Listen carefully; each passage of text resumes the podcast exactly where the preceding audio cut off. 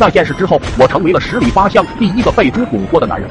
小时候，村里一个同姓的二叔家地里种了很多甜瓜，我和小伙伴经常溜进去偷吃。那天刚溜进去摘了瓜要走，结果被他家上初中刚放暑假的儿子狗蛋逮住了。这货让我们站成一排，闭上眼睛把手上的瓜全部吃掉。刚吃完以后，他从菜地角落提了半桶粪水让我们看，说是早上浇瓜剩下来的。农村夏天的粪水，想必大家都知道，里面有什么就不描述了。泥马桶沿子都爬满了，大伙当场把早上吃的咸鸭蛋和泥鳅都吐出来。我和小伙伴幼小的心灵受到了毁灭性的打击，那段时间都老实了，但吃屎之仇不共戴天啊！那段时间我做梦都在想着怎么报仇，直到有一天看见他家紧锁的大门，突然有了一个大胆的想法。那时候的农村人都是吃过饭就去干活，天黑才回来烧饭。他家大门是用链子锁锁起来的，用手往里推有条不小的缝，往外拉也是一样，是为了方便一窝小猪仔进进出出。我瞅瞅四下无人，硬从门缝里挤了进去。进去就找狗蛋的书包，翻出他做了不少的暑假作业，几下撕了个稀巴烂。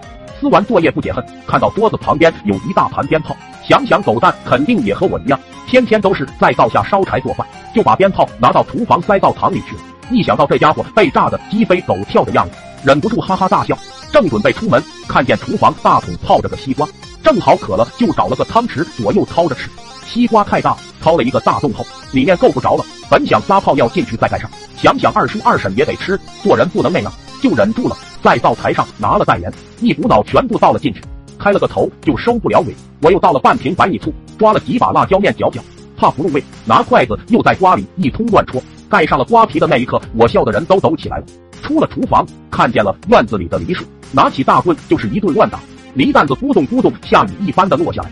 没想到一些毛辣子虫也敲掉了，簌簌的从我的光头和身上滚下来好多，就像刀子在割一条条的肉，我疼的都有点迷糊了，没心思再闹了，捡了几个梨准备回家，用力推开门缝，刚挤出脑袋，竟然看见二婶拿着个水瓶回来了。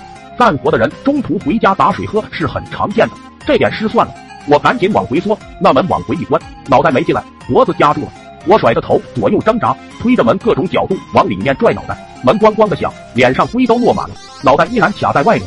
二婶看见了，快步的跑着喊：“孩啊，别拽了，偷上二婶不怪你，别把头拽掉了。”就在我心如死灰的时候，他家的老母猪见二婶回来，带着一群猪仔从树荫下一路奔跑过来，咣当一声就来撞门，顿时我两眼一黑。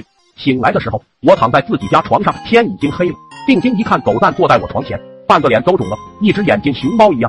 我一惊，狗蛋，你这是炮炸的吗？他一下哭了，没炸到人，就是稀饭锅掀了。俺爹知道是俺先惹的事，恼了把俺打成这样，他让俺来跟你赔个不是。弟呀，放过俺家吧！我正要说话，他从脚下又抱出来半个西瓜。俺爹说了，祖祖辈辈几代人还从来没有吃过这酸甜苦辣味的西瓜。他说太好吃了，这瓜不吃完不让我回家，你也帮忙吃一点吧。我忙摆手，老爸在旁边咬牙切齿道：“今你不把这西瓜吃完，我就把你死在门口算了。”